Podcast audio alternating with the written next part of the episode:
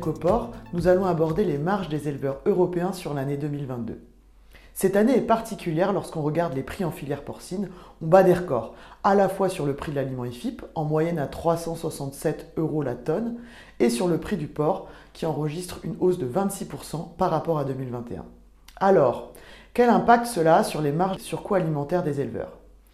Grâce au réseau d'experts d'Interpig, l'IFIP peut calculer des marges surcoût alimentaires instantanées chez nos principaux concurrents européens, Danemark, Espagne, Allemagne et Pays-Bas.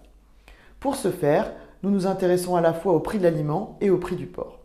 Lorsqu'on regarde le prix de l'aliment supplémenté, qui a bondi dans l'ensemble des pays, en France, le prix de l'aliment monte moins vite et moins haut que chez les autres pays européens.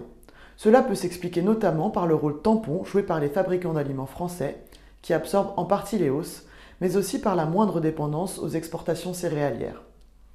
L'Allemagne dispose elle aussi d'une bonne autosuffisance, mais elle est pénalisée par sa dépendance au gaz et au pétrole russe. Les prix perçus par les éleveurs ont bondi dès le début de l'année 2022 et compensent en partie les hausses alimentaires. Ils restent à des niveaux très élevés tout au long de l'année et atteignent autour d'1,80€ par kilo de carcasse en moyenne sur les 5 pays. La France présente un prix du porc déjà haut fin 2021 et qui poursuit son augmentation dès le début de l'année 2022. Il est possible que la stratégie collective Le Porc français notamment protège en partie le marché des importations, notamment en viande fraîche.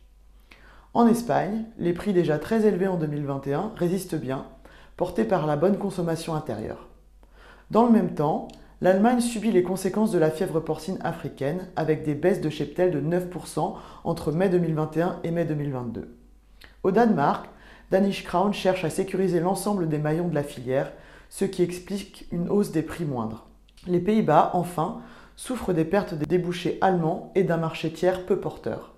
Quand on s'intéresse aux marges surcoût alimentaires, celles des éleveurs français sont en hausse en 2022 et atteignent 58 centimes par kilo de carcasse. L'Espagne se positionne derrière la France, l'Allemagne présente des marges en hausse, Danemark et Pays-Bas enfin ferment la marche.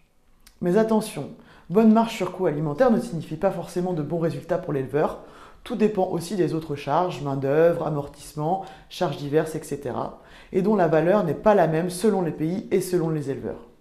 Ces marges sur coût alimentaire sont très variables mensuellement. Par exemple, en France, on passe en février autour de 30 centimes par kilo de carcasse à plus de 80 centimes en septembre. À cette variabilité s'ajoutent des coûts énergétiques en forte hausse pour les éleveurs à la fin 2022.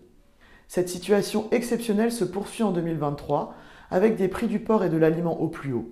Les marges des éleveurs sont en équilibre instable.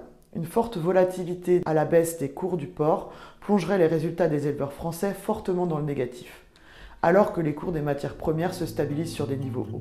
Merci